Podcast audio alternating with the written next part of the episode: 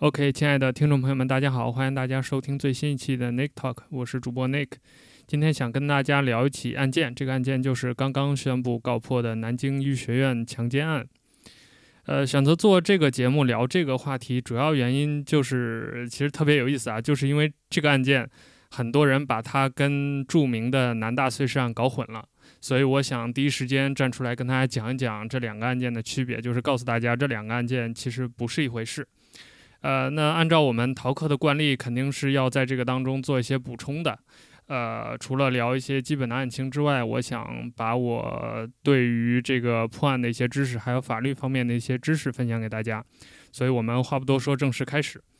那第一点要聊的就是我们这个南京医学院案件的基本案情，就是一九九二年三月二十号的时候，呃，晚间十点半左右。一名南京医学院八八级的女学生在学校里面遇害，呃，最后在破案的时候发现是一一起强奸并且杀害的案件。根据一些媒体的报道和一些知情网友的反馈，这个尸体的头部呢被按在了下水道的水里，呃，嫌疑犯就弃尸而去了。所以整个案件没有碎尸，而且根据我的了解，应该也没有奸尸。呃，凶手逃逸之后，整个案件就结束了。听到这儿你会觉得很奇怪，就这么简单吗？对，就这么简单。这个案件的案情其实一点也不复杂，而且我想特别强调的就是，所有关于这个案子其他的一些很奇怪的资讯都是不准确的。比如说，有人说这是一起奸尸案，但根据我的了解和目前已经公布的案情的细节来看，应该是没有奸尸这个行为的，就是一个杀人后弃尸的案件。那这个案件还被大家关注的另外一个点，就是这个案件的破案时间，从案发到今天宣告破案，这个整个案件的跨度达到了二十八年。也确实，可能平时你在看媒体报道一些案件的时候，一般都是三个月、五个月、三年、五年，很少有见到这么大跨度的案件。接下来可能你会想到的问题就是，为什么这么久才破案？这个问题我来解释一下。呃，首先，因为警方还没有公布很多细节，所以。跟案情有关的，我们今天就不在节目里聊了，也聊不出来更多的。现在也没有任何的媒体给出更多的讯息。那首先第一点就是，像这样长达比如十年或者二十年，或者甚至到三十年这样跨度的案件，不是没有。比如最著名的就是大家非常熟悉的，今天我们不举那些比较生僻或者你可能不太了解的案件，呃，就举一些大家能听过的例子，比如说你肯定知道的甘肃的白银连环杀人案。这个案件首次案发就在一九八八年，真正破案的时候到了二零一六年，而且这个犯罪嫌疑人从一九八八年作案一直做到二零零二年，所以他光作案这个跨度就有十四年。那从他首次案发到最后的破案也是二十多年的时间，也将近三十年的时间，这个跨度也是非常长的。所以这种长达十年、二十年的案件并不是没有。而且在我国，可能感觉上来说，因为刑案比较少嘛，你可能比较罕见这种报道，但确实是有的。第二点就是，我们来简单的分析一下南京医学院这个案件为什么没有当时就告破。接下来都是我的猜测或者是推测，因为还是我们刚才说的，警方没有公布那么多的细节，所以呃，现在一切都是不确定的。首先，第一点，通过我们现在已知的这个状况来看，现场我认为是一次随机杀人，或者说叫激情杀人。那激情杀人是一个术语了，与它对应的就是蓄意杀人，就是大家经常说的谋杀。蓄意杀人通常来说就是你计划好的，比如说你通过雇凶的方式，或者你亲自上手，你有布局，你非常明确，你就是要杀掉这个人的，这个叫蓄意杀人。那随机杀人或者是这种激情杀人，它往往是在你做一些其他的犯罪行为的当中，或者是你与其他人产生了一些纠纷，突然产生了杀人的念头。比如说，你可能是一个小偷，你原本翻到一户人家，只是想偷他们家东西，但突然你被主人发现了，这个时候你要逃跑，主人拽着你不让跑，于是你拿出手中的刀子，呃，把主人杀掉了。那这个就属于激情杀人，就是你一开始是不打算把这个主人杀掉的，你只是想拿了钱跑。当然有一点啊，就是在我们司法判决当中，蓄意杀人和激情杀人的量刑是不一样的。如果你是蓄意杀人，基本上就是百分百的死刑；但如果你是激情杀人，有很大概率通过，比如说你的律师的辩护，还有这个检察机关，还有整个法庭对你的判决，很有可能你是能保一条命的，就是你可能是无期徒刑啊、所以这是一个很重要的知识点。如果你要杀人的话，记住。呃，所以回到我们这个案件，就是我觉得这个案件可能是一次随机杀人，就是激情杀人，就大概是这个疑犯看到了这个女生，比如说她下了晚自习，自己一个人在校园里走路，然后他产生了性冲动，上去把这个女的强奸，然后为了害怕暴露自己，把这个女学生杀掉了。我猜想是这样的，就是根据我现在我们掌握的这个案件的情况。那这样的案件就因为它是随机的嘛，所以嫌疑犯和这个被害人之间没有任何的利益纠葛啊，或者是亲属关系，相互有可能不认识。当然，因为这个嫌疑人杀人了，所以也有认识的可能性。但总而言之，就是因为这是一次偏向随机的事件，所以很可能现场留下的线索无法直接的反映被害者和嫌疑人之间的关系。那对于调查来说是一个很复杂的。这个就有点像，比如我们经常举一个例子，就是如果你在大街上突然。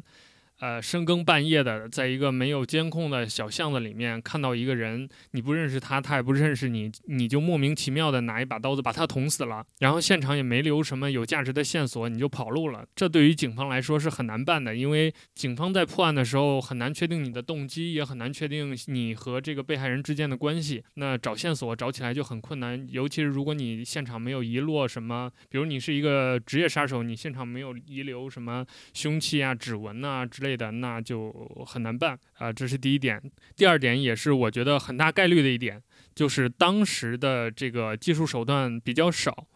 尤其是 DNA 检测。这个我要简单的介绍一下，就是 DNA 检测技术是我们现在破案很常见的一个技术，就是不管你看任何的推理小说或者是什么刑事案件的这种纪录片电视剧，经常就是第一时间你就会发现这个法医就去做 DNA 鉴定了。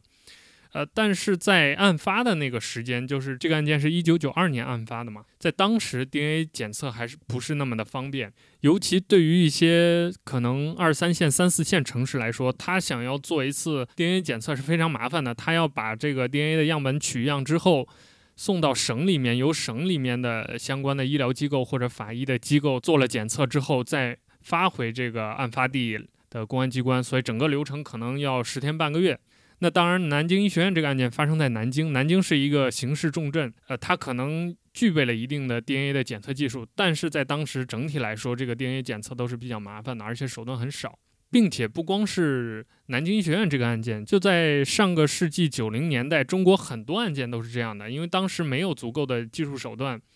呃，只好就现场保留了一些什么毛发呀、指甲呀、血液呀、皮下组织之类的。过了十年、二十年，等这些技术手段发达了之后，才有了这个破案的进展。所以，以上这两点就是我对于这个案件为什么这么久才破案的一个推测。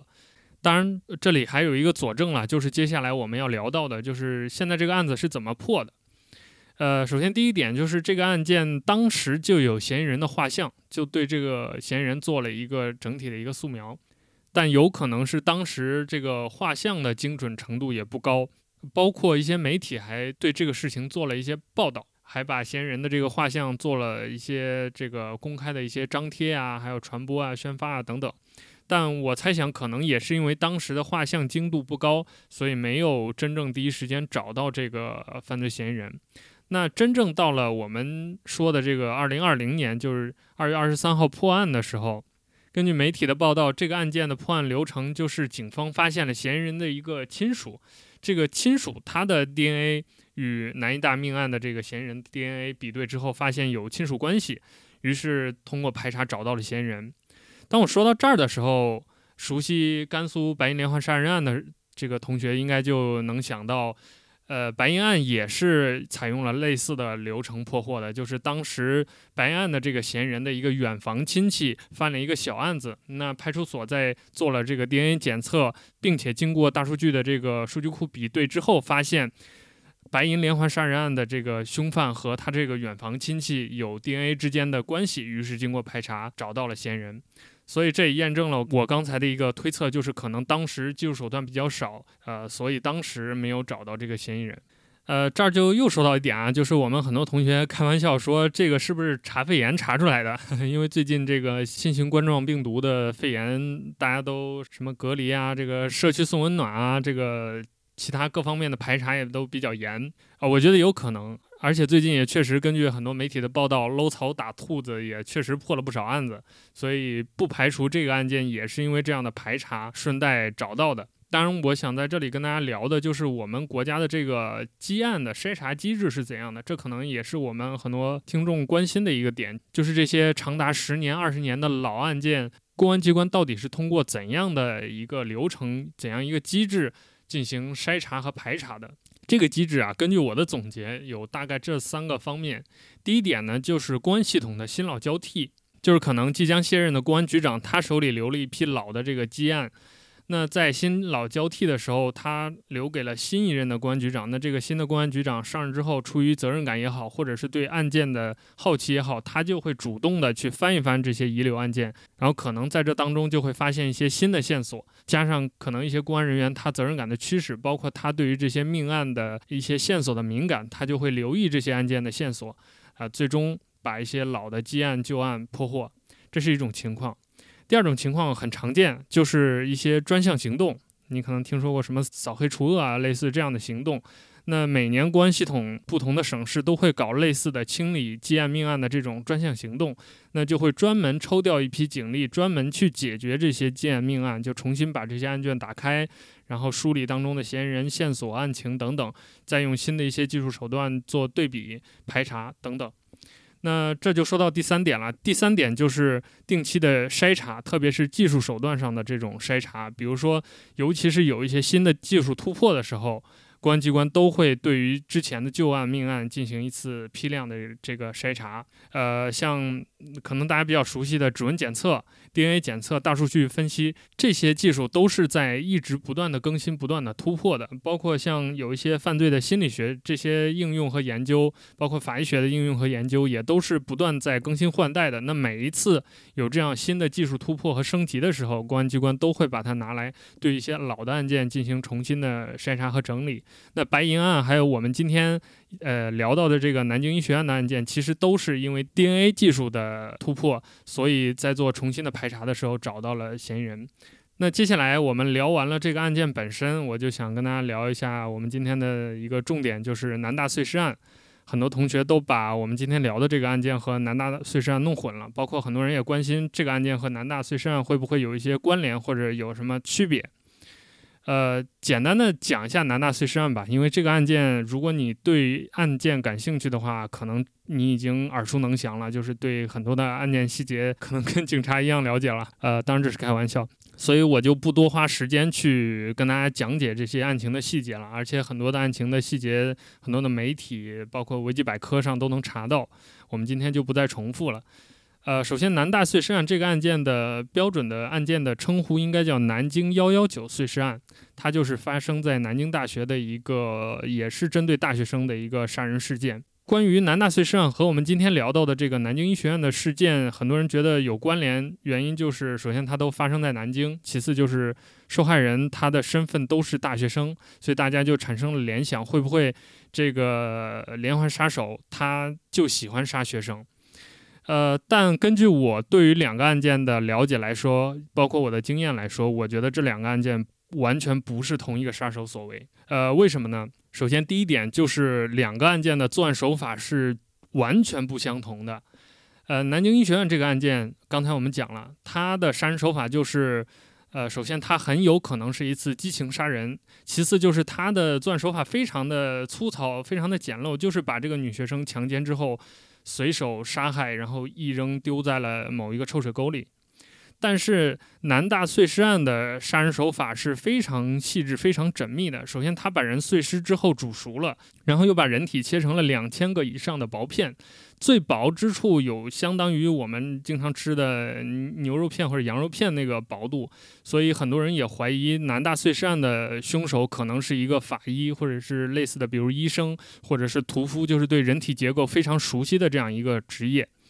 那。随便往臭水沟里一扔，和把人煮熟之后切成两千片，这样的作案手法是有巨大差异的。而且很重要的一点就是背后他这个心理的强大程度是有很大差异的。因为南大碎尸案是一九九六年的案件，这个南京医学院的案件是一九九二年的案件，我们就假设这个。他是同一个人，在这四年间产生了这个变化。比如说，对于杀人这件事情非常熟悉。首先，从这么不专业到这么专业的这个手法之间，他如果想通过杀人来训练的话，就需要杀很多的人，包括进行很多的学习。其次，就是他背后在这四年间心理的建设、心理的强大，这是一个更加复杂的一个系统工程。那说到心理，我就要说这个，我认为他两个案件不是一个杀手的第二点了，就是这两个案件在我看来，他背后的心理的驱动机制是不一样的。呃，还是我们刚才说的，我的推测是。呃，南京医学院这个事件是一个随机事件，就是他可能色心大起，看到女学生之后激情上去就把人家强奸了，然后害怕暴露身份或者是随便怎么样，他把人家杀害了。但是南大碎尸案这个案件，他杀人之后处理尸体的这个手法是非常缜密的，所以反过来我猜想他应该也是蓄谋已久的，就是这个嫌疑人他可能是早就构思好的。就我们经常说，可能通过人的一些习惯性的动作。或者是行为能判断一个人他背后的一整套的性格或者是价值观，那通过案件也是一样的。因为你要知道，就是如果一个人他杀人能够如此的缜密，就是把人呃又是煮又是切，然后还分不同的地点进行弃尸，而且连续几天弃尸，心理素质非常强大。那他在生活当中可能在某些。逻辑能力啊，或者是表达能力啊，或者是心理素质方面，可能也是一个很缜密、很强大的一个人。那这样的心理就和呃，你随便一个人看到路上有一个漂亮的女生，你因为性冲动上去把她强奸了，然后又把她杀害了，这样的人，他的整个的人格和这个整个的心理机制，我觉得应该都是不一样的。所以综合这两个细节，我推断这两个嫌疑人应该是两个不同的嫌疑人，而且我。不太赞同，就是在没有确定的，尤其是没有 DNA 证据的前提下，把这两个做串并案，或者把这两个案件或者其中某一个案件跟其他的任何案件进行串并案。这就是我们今天要聊的第二个大的点，就是关于南大碎尸案。那第三个点呢，就是一个都市传说了，也是我看到很多朋友，包括网上的一些网友在聊的，就是这个关于杀人案当中经常出现的红衣服传说，就是很多杀人案当中都有这样的传说，嫌疑人非常喜欢红衣服的女性，有的更具体，穿红鞋子的女性，或者是穿什么红色连衣裙的女性，包括我们刚才聊到的南大碎尸案，这个受害人，他据说最后一次被目击也是穿了一个红色的上衣的。所以就加剧了这种都市传说的蔓延，呃，包括刚才我们聊过的甘肃的白银连环杀人案，当时也有大量的这种传说，就说这个凶手专盯这种穿红衣服的女性下手，所以大家都不要穿红衣服。所以在这里，我想跟大家说的是，根据我对于这些案件的了解和还是我的经验来判断，红衣服的传说真的就在绝大部分案件当中都是都市传说。在过去的一年里，我可能大大小小也看了，我估计有几百个案件吧。我印象当中，可能百分之一都不到吧。就是这个嫌疑人真的对于这种红色敏感，或者对穿红衣服的女性敏感的。那其他大部分这种红衣服的传说都是呃大家常看的什么小说呀、段子呀、影视作品啊这种渲染，因为可能如果你比如你爱看灵异事件的话，当中也有很多关于红衣服的桥段，包括红衣服这种红色的颜色，它可能比较刺激，跟血液的颜色是一样的，所以可能很很容易让一些文学创作者或者艺术创作者产生这方面的联想。然后就把这样一个意象